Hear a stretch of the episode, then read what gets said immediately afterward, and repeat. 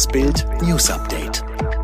Es ist Sonntag, der 4. April und das sind die Bild Topmeldungen.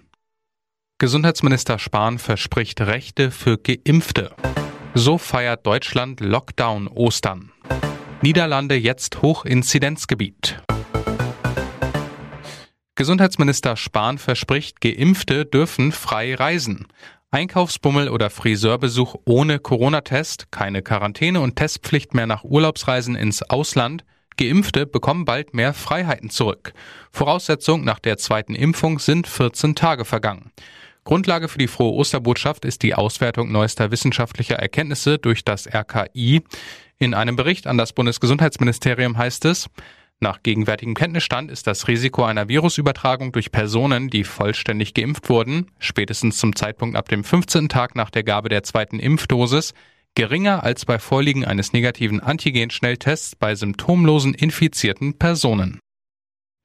Mit Masken im Freien, online und im Auto, so feiert Deutschland Lockdown Ostern. Ostern im zweiten Jahr von Corona und wieder mitten im Lockdown für das höchste Fest der Christen bedeutet das erneut Gottesdienste ja, aber anders als in den Zeiten vor der Pandemie.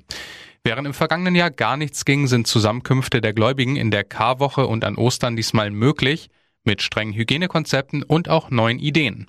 Die evangelische Kirche von Westfalen hat zum Beispiel entschieden, den Gemeinden die Feier von Präsenzgottesdiensten nur bis zu einem Inzidenzwert von 100 zu empfehlen.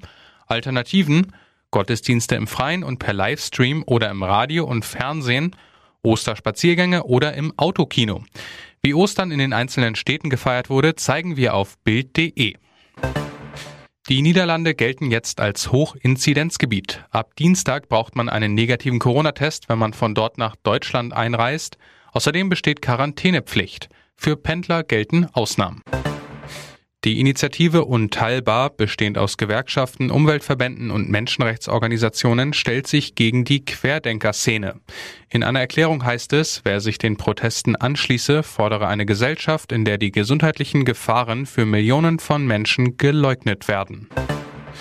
Das zweite Jahr in Folge ist die Ostermesse im Vatikan eher überschaubar ausgefallen. Der Papst spendete seinen Segen Urbi et Orbi vor rund 200 Gästen im Petersdom. Normalerweise sind Zehntausende Menschen auf dem Petersplatz bei der Ostermesse mit dabei. Wer während der Pandemie auf Partnersuche im Internet ist, setzt dabei vor allem auf virtuelle Treffen per Video. Das zeigt eine Umfrage des Digitalverbands Bitkom. Demnach hatten Nutzer von Datingdiensten in Deutschland im Schnitt elf virtuelle Treffen per Video und nur fünf persönliche Dates.